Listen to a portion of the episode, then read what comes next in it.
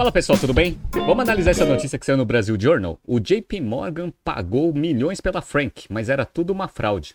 Semana passada o noticiário brasileiro ficou todo tomado pelo escândalo das lojas americanas, mas lá nos Estados Unidos surgiu um caso muito interessante de fraude envolvendo o maior banco de investimento do mundo, JP Morgan. Vamos entender esse caso, vamos entender quem que é Frank e as consequências para o mercado. Se você gosta das nossas análises, por favor, dê um like nesse vídeo e se você puder compartilhar as nossas análises com pessoas que possam fazer bom uso delas, a gente agradece.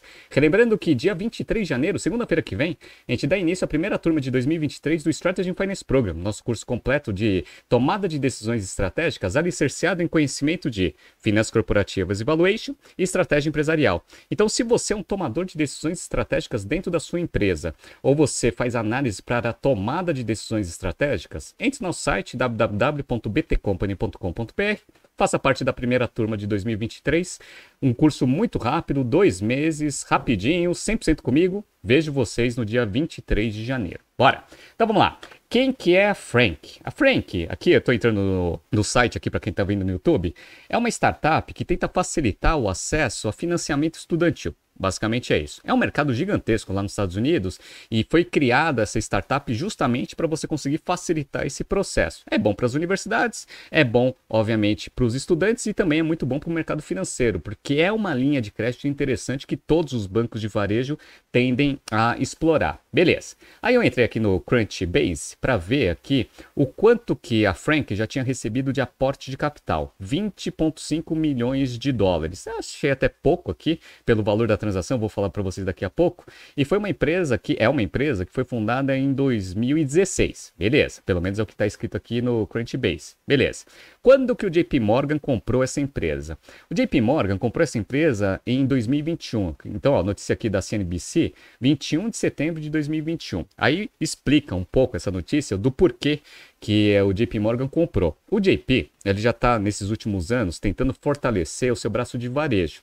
Ele tem já uma notoriedade muito grande no mercado de atacado, ali de bancos de investimento, e aí veio fazendo algumas aquisições. Vou até falar algumas aqui nesse BTC News para mostrar para vocês o esforço que o JP está tentando fazer aí com aquisições para ter uma relevância maior no mercado de varejo. Beleza. Uma coisa, uma coisa interessante também que, que também vai ser desenrolado nesse caso, é que quando você comprou a empresa, né, que foi o caso aqui do JP Morgan comprando a, a Frank, ele trouxe, além dos créditos que já tinham sido concedidos ali dentro da plataforma, que teoricamente era o que tinha bastante valor dentro do negócio, ainda pegou os dois executivos principais, que é a fundadora, a Charlie Javis, e mais o Chief Technology, ou Chief Operation lá, depois a gente vê aqui quem que é esse cara, né? O sobrenome dele é Amar. Ah, então também foi um whack hire, né, que a gente chama, para trazer esses executivos aí que foram os fundadores e executivos da empresa para tocar a área no, no JP. Ou seja, criou-se uma área de crédito estudantil ou soluções estudantis, onde ela virou managing director. Olha que interessante, né?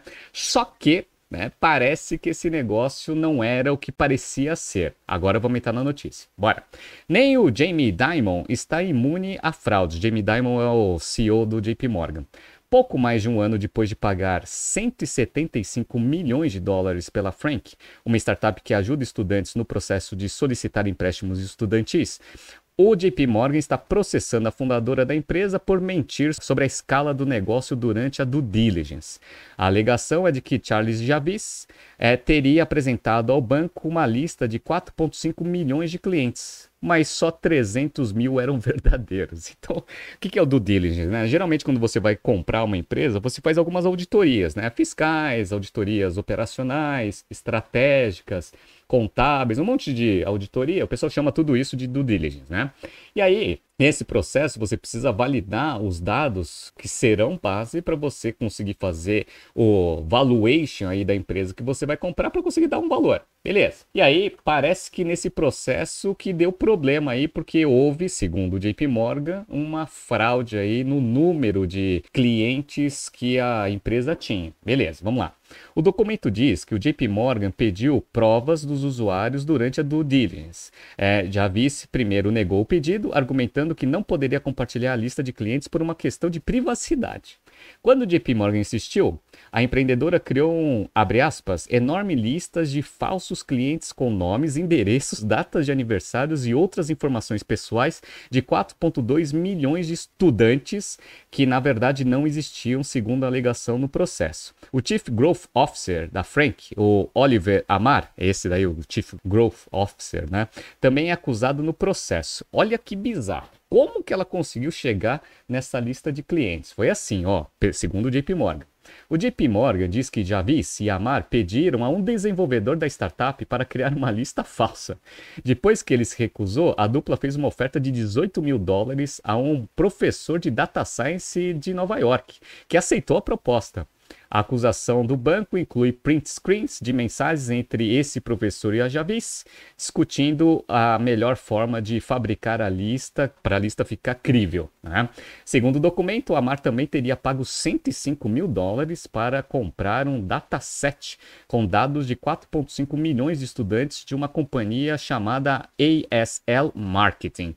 Então, tudo documento produzido, tudo fraudado, né? Então, segundo o JP Morgan aqui. Aí o que aconteceu? O JP foi lá, entrou na justiça contra a fundadora e o Chief Grow Officer aqui, e eles também entraram com processo contra o JP alegando outra coisa. Então vamos lá. Na mesma semana em que o JP entrou com o processo, Javi se respondeu com outro processo contra o banco, com uma história bem diferente. Ela acusa o banco de iniciar uma série de investigações sobre sua conduta e depois, abre aspas, fabricar uma rescisão por justa causa, forçando que ela saísse do JP Morgan e negando os milhões que ela tinha a receber, abre aspas aqui. Depois que o JP Morgan comprou o negócio de grande potencial da Javis, o banco percebeu que eles não tinham como contornar as leis de privacidade de estudantes, cometeu uma má conduta e depois tentou cancelar o acordo. O advogado da Javice disse a Forbes. Olha que interessante, né? Então, pelas palavras da empresa, parece que existem mesmo esses, esses alunos, né, esses estudantes na base de clientes, e que o JP está tentando forçar a barra para conseguir quebrar o acordo, porque eles estão vendo que eles não vão conseguir utilizar esses dados para conseguir vender outros serviços serviços, entre outras coisas, né? Então vamos ver aí o que vai acontecer. Mas olha que interessante, né? O acordo com o banco, né? Vamos ver quanto que a CEO aí da, da operação fundadora estava recebendo dinheiro, já tinha recebido do JP, hein? Ó, o acordo com o banco rendeu um belo retorno a Javis. O JP Morgan diz que ela recebeu perto de 10 milhões de dólares como parte da venda e negociou mais 20 milhões de dólares como um bônus de retenção a ser pago no futuro. O Amar, que é o Chief Growth Officer, recebeu 5 milhões na transação e negociou um bônus de retenção de 3 milhões de dólares. Então todo mundo ganhou bastante dinheiro aí. Né? No JP, Javis havia assumido o cargo de Managing Director dos produtos focados em educação, enquanto Amar era o diretor executivo da mesma área. Interessante isso, né? Então, o Hire ali virou uma demissão por justa causa, se tudo for conforme o JP Morgan está alegando, né? Como que o JP descobriu esse negócio? Aí que vem o ponto interessante dessa, dessa notícia. Olha aqui, ó. Outra bizarrice da história é a forma como o banco teria descoberto a fraude. Segundo o Wall Street Journal, o JP se deu conta da situação do, quando criou uma campanha de e-mail marketing lá para a base de 4 milhões e meio ali de clientes. As mensagens enviadas para mais de 70% dos endereços de e-mail dos supostos clientes da Frank não conseguiram ser entregues com com sucesso, ou seja, não existia o e-mail. Aí foram fazer uma auditoria para saber se as pessoas de fato existiam e elas também não existiam. Ah, então, vamos ver o que vai acontecer, né? Então, 175 milhões de dólares aí fora bônus aí de retenção dos executivos, tudo isso jogado no lixo se tudo for comprovado, né? Como a gente sabe, e eu já até falei isso no começo desse BTC News, isso também trouxe um alerta para quem ou deixa dinheiro no JP Morgan ou eventualmente compra ações do JP Morgan, que é o seguinte: o JP, além da Frank, vem fazendo um monte de aquisição de empresas novas, startups, para conseguir ter é, uma relevância mais forte no varejo. Vou mostrar algumas para vocês. Uma inclui até uma empresa brasileira. Então, ó, vamos lá. Lá em junho de 2021, até um mês antes do anúncio da compra da Frank, o JP Morgan comprou participação no C6 Bank aqui, ó, notícia do Nelfit. Por que o JP Morgan entrou no C6 Bank e o que isso representa para o Banco Digital Brasileiro? Isso daqui foi em junho ah, de 2021. Em 2022, ele fez mais duas grandes aquisições. Então, ó, CNBC aqui, ó, ele comprou uma fintech chamada Renovit, ou Renovite aqui, ó, que vai ajudar ali a, a ter uma relevância mais forte na competição por meios de pagamento digitais. Beleza? E em dezembro, se eu não me engano, ó, em dezembro, ele comprou também uma empresa israelense chamada Viva Wallet de novo para tentar entrar nesse negócio de carteira digital, para conseguir incluir todos os serviços que eles estão tentando montar para a área de varejo. Então, além do problema dos 175 milhões de dólares, que para o valuation da, do JP Morgan nem conta tanto assim, o que mais traz medo para o mercado é fizeram mais outras aquisições no futuro, né, depois do, né, do que aconteceu com a Frank. Será que o due diligence foi feito de, de uma forma tão incorreta ou né, não bem feita nessas outras aquisições? É, essa é uma dúvida que o mercado tem.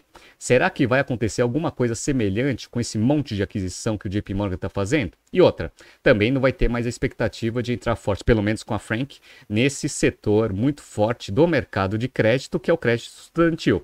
E aí o que aconteceu? Com o anúncio dessa fraude, as ações no dia caíram bastante. Então, ó, as ações do JP estavam sendo negociadas a 139,49 dólares. Aí quando veio esse anúncio, elas abriram pregão do, do dia seguinte a 137. Tudo bem é, já já está recuperando aqui, já botou a 143, até porque o tamanho efetivo do negócio é muito pequeno dentro do valuation total do negócio. No entanto, causa estranheza aí para o mercado. O JP Morgan, né, o maior banco de investimento do mundo, cometeu um problema tão grave assim, tão amador a princípio, em due diligence, dado que ele conhece todas as maiores auditorias do mundo, tem todo o dinheiro para fazer qualquer investigação antes de assinar um cheque de aquisição e trazer trazer as pessoas para serem executivas do próprio banco, isso traz uma sinalização negativa aí para o mercado. Então, tanto correntistas quanto é, investidores de mercado ficam preocupados com esse, com esse tipo de, de notícia para o mercado, mas parece que o GP está é, conseguindo contornar bem essa situação aí no mercado,